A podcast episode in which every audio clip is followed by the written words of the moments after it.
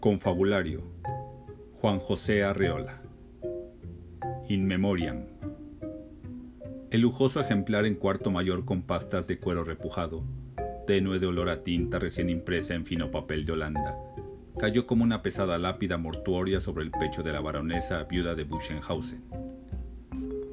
La noble señora leyó entre lágrimas la dedicatoria de dos páginas, compuesta en reverentes unciales germánicas. Por consejo amistoso, ignoró los 50 capítulos de la historia comparada de las relaciones sexuales, gloria imperecedera de su difunto marido, y puso en un estuche italiano aquel volumen explosivo.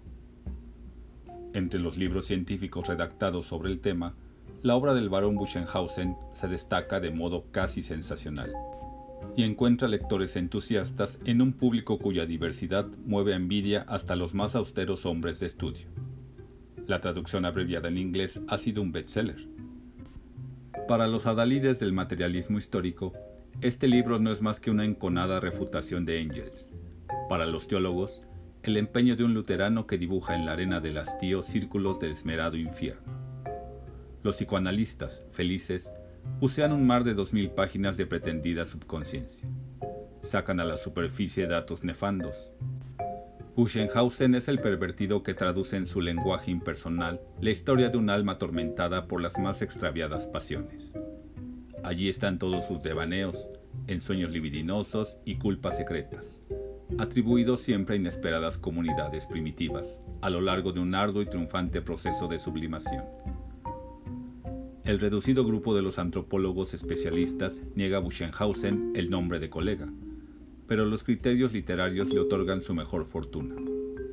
Todos están de acuerdo en colocar el libro dentro del género novelístico, y no escatiman el recuerdo de Marcel Proust y de James Joyce. Según ellos, el varón se entregó a la búsqueda infructuosa de las horas perdidas en la alcoba de su mujer. Centenares de páginas estancadas narran el ir y venir de un alma pura, débil y dubitativa, del ardiente Venusberg conyugal a la gélida cueva del cenobita libresco. Sea de ello lo que fuere, y mientras viene la calma, los amigos más fieles han tenido alrededor del castillo Buchenhausen una afectuosa red protectora que intercepta los mensajes del exterior. En las desiertas habitaciones señoriales, la baronesa sacrifica galas todavía no marchitas, pese a su edad otoñal. Es hija de un célebre tomólogo, ya desaparecido, y de una poetisa que vive. Cualquier lector medianamente dotado puede extraer de los capítulos del libro más de una conclusión turbadora. Por ejemplo, la de que el matrimonio surgió en tiempos remotos como un castigo impuesto a las parejas que violaban el tabú de endogamia. Encarcelados en el Borne, los culpables sufrían las inclemencias de la intimidad absoluta, mientras sus prójimos se entregaban afuera a los irresponsables deleites del más libre amor. Dando muestra de fina sagacidad, Buchenhausen define el matrimonio como un rasgo característico de la crueldad babilonia. Y su imaginación alcanza envidiable altura cuando nos describe la asamblea primitiva de Samarra, dichosamente preamurábica. El rebaño vive alegre y despreocupado, distribuyéndose el generoso azar de la caza y la cosecha, arrastrando su tropel de hijos comunales, pero a los que sucumbían al ansia prematura o ilegal de posesión, se les condenaba en buena especie a la saciedad atroz del manjar apetecido. Derivar de allí modernas conclusiones psicológicas es tarea que el varón realiza, por así decirlo, con una mano en la cintura. El hombre pertenece a una especie animal llena de pretensiones ascéticas, y el matrimonio, que en un principio fue castigo formidable, se volvió poco después un apasionado ejercicio de neuróticos, un increíble pasatiempo de masoquistas, el varón no se detiene aquí. Agrega que la civilización ha hecho muy bien en apretar los lazos conyugales. Felicita a todas las religiones que convirtieron el matrimonio en disciplina espiritual. Expuestas a un roce continuo, dos almas tienen la posibilidad de perfeccionarse hasta el máximo pulimiento o de reducirse a polvo.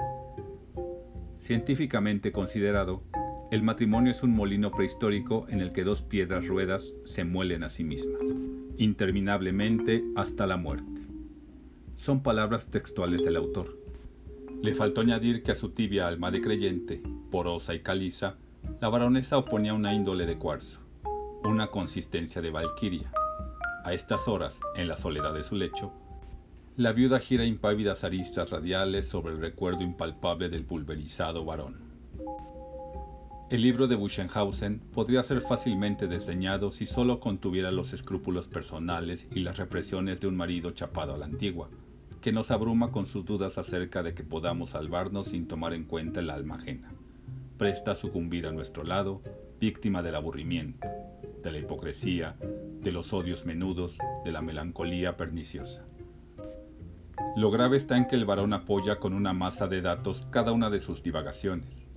En la página más descabellada, cuando lo vemos caer vertiginosamente en un abismo de fantasía, nos sale de pronto con una prueba irrefutable entre sus manos de náufrago.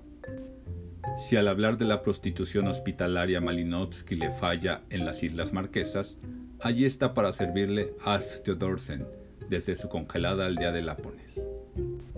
No caben dudas al respecto si el varón se equivoca, debemos confesar que la ciencia se pone curiosamente de acuerdo para equivocarse con él. A la imaginación creadora y desbordante de un Levi Bruhl añade la perspicacia de un Fraser, la exactitud de un William Ehlers y de vez en cuando, por fortuna, la suprema aridez de un Framboise. Sin embargo, el rigor científico del varón decae con frecuencia y da lugar a ciertas páginas de gelatina. En más de un pasaje la lectura es sumamente penosa, y el volumen adquiere un peso visceral cuando la falsa paloma de Venus bate alas de murciélago, o cuando se oye el rumor de Píramo y Tisbe que roen, cada uno por su lado, un espeso muro de confitura. Nada más justo que perdonar los deslices de un hombre que se pasó 30 años en el molino con una mujer abrasiva, de quien lo separaban muchos grados en la escala de la dureza humana desoyendo la algarabía escandalizada y festiva de los que juzgaban la obra del varón como un nuevo resumen de historia universal, disfrazado y pornográfico, nosotros nos unimos al reducido grupo de los espíritus electos que adivinan en la historia comparada de las relaciones sexuales una extensa epopeya doméstica, consagrada a una mujer de temple troyano. La perfecta casada en cuyo honor se rindieron miles y miles de pensamientos subversivos, acorralados en una dedicatoria de dos páginas, compuesta en reverentes unciales germánicas. La baronesa de Gunhild de Buchenhausen, nee, condesa de Magdeburg-Hohenheim.